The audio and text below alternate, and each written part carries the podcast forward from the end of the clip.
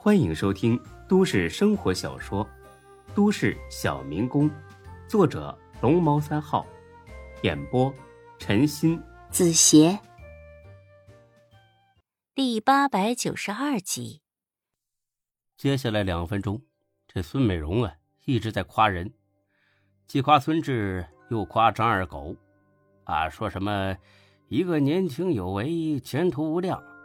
一个什么老谋深算，宝刀未老，总之呢，夸的那叫一个好听。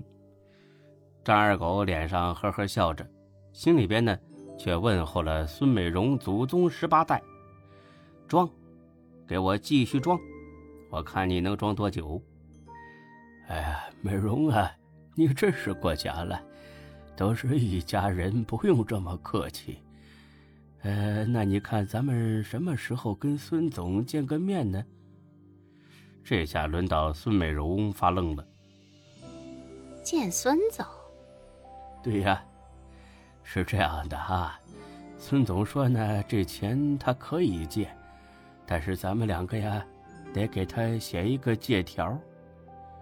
这下孙美容笑不出来了，写借条，老娘是骗钱的。给你写哪门子借条？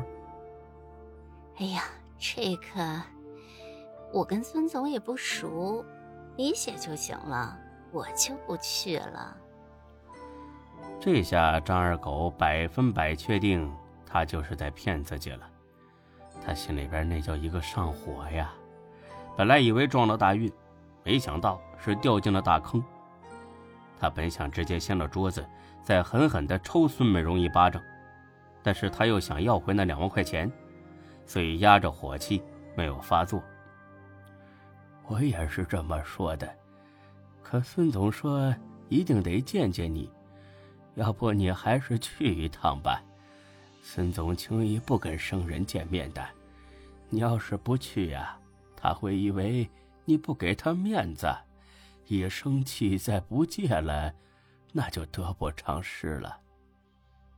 孙美容很纠结，她既想拿到钱，又不想跟孙志见面，因为在她看来，既然孙总的生意干得这么大，那肯定是个精明的人。如果真的见了面，被他看出破绽呢，她很害怕。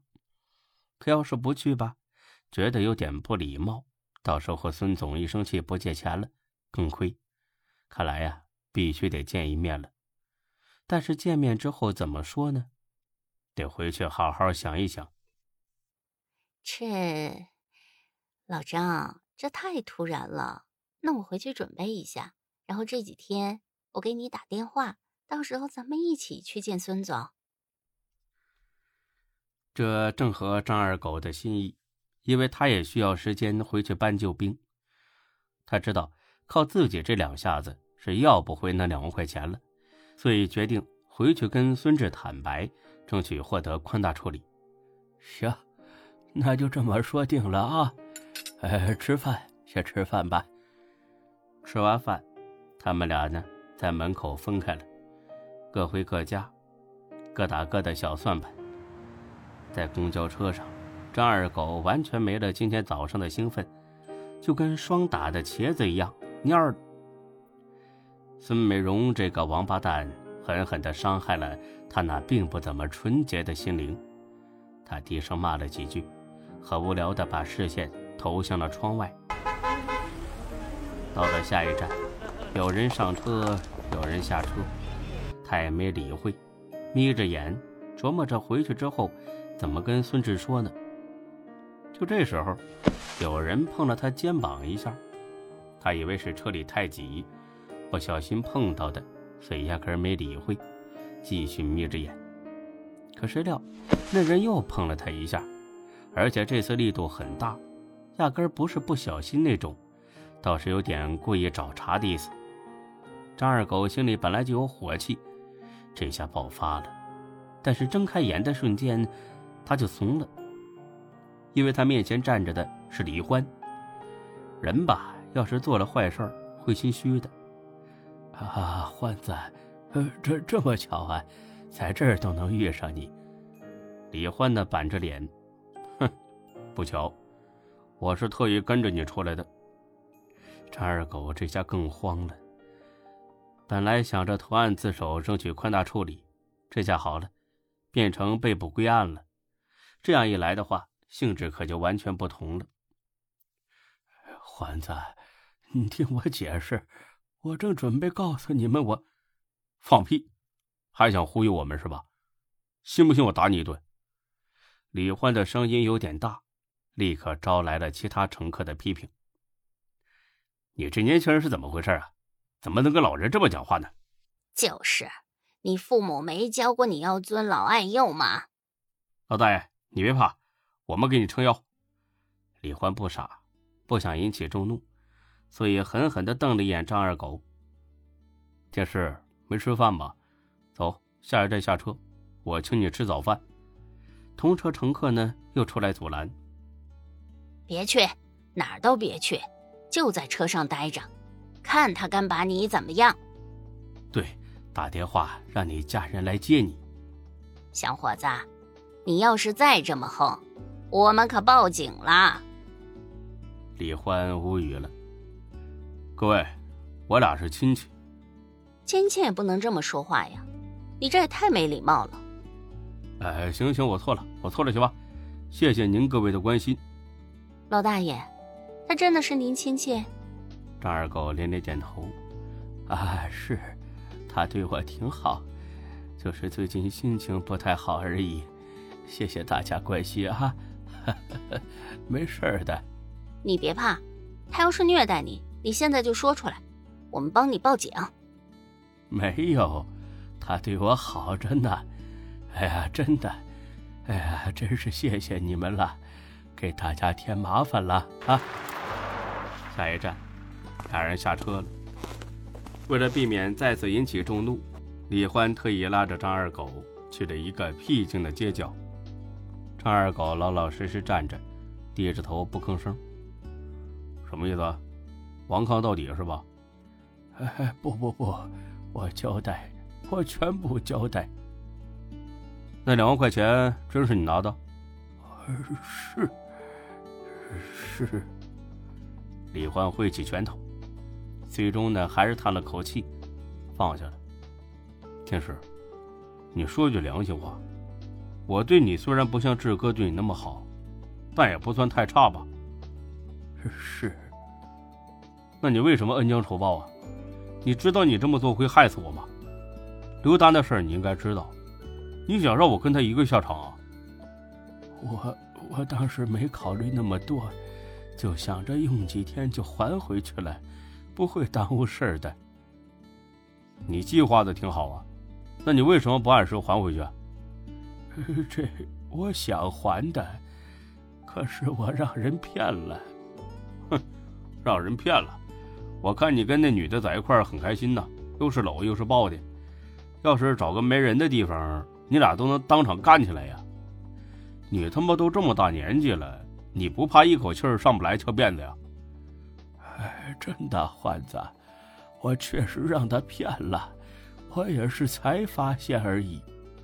这个我不管，总之那两万块钱是你拿走了，对吧？是。那行，咱们现在回去找志哥，你当面跟他解释清楚。我，你要是不去，以后永远就别回去了。我去，我去。很快。这俩人回来了，孙志呢没在家，破天荒的去了店里。九点半左右，店里正是清闲的时候，一个客人都没有。孙志呢正和刘永才商议结婚的准备事宜。哎，行，我我记住了啊。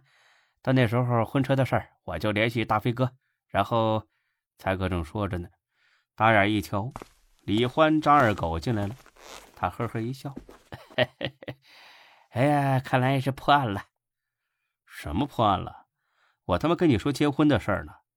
小雪跟你说案子的事了。你是不是猪啊你？看后面。孙志扭头一瞧，乐了。只见李欢呢，气势汹汹的走在前边，张二狗呢，耷拉着脑袋跟在后边。光看他俩这架势，谁都知道这肯定是破案了。才哥呢，咳嗽一声：“ 怎么样，欢子啊？肯定是我给你提供的线索起到了决定性作用吧？啊，你这一千块钱没白花吧？下回再有这种事儿啊，记得还找我啊，到时候给你打九九折。李欢呢，果然再次过河拆桥了，很不屑的白了眼才哥：“滚一边去！趁火打劫的贱人，懒得理你。”才哥呢也不生气，嘿嘿嘿嘿，多亏我有先见之明，嘿，反正钱呢已经揣进兜里了，哈哈哈，随便你怎么骂。李欢懒得跟他计较，反正破案了，搭上一千块也无所谓。朱哥，我都查清楚了。张二狗，你自己说吧。张二狗低着头，支支吾吾的说不出话来。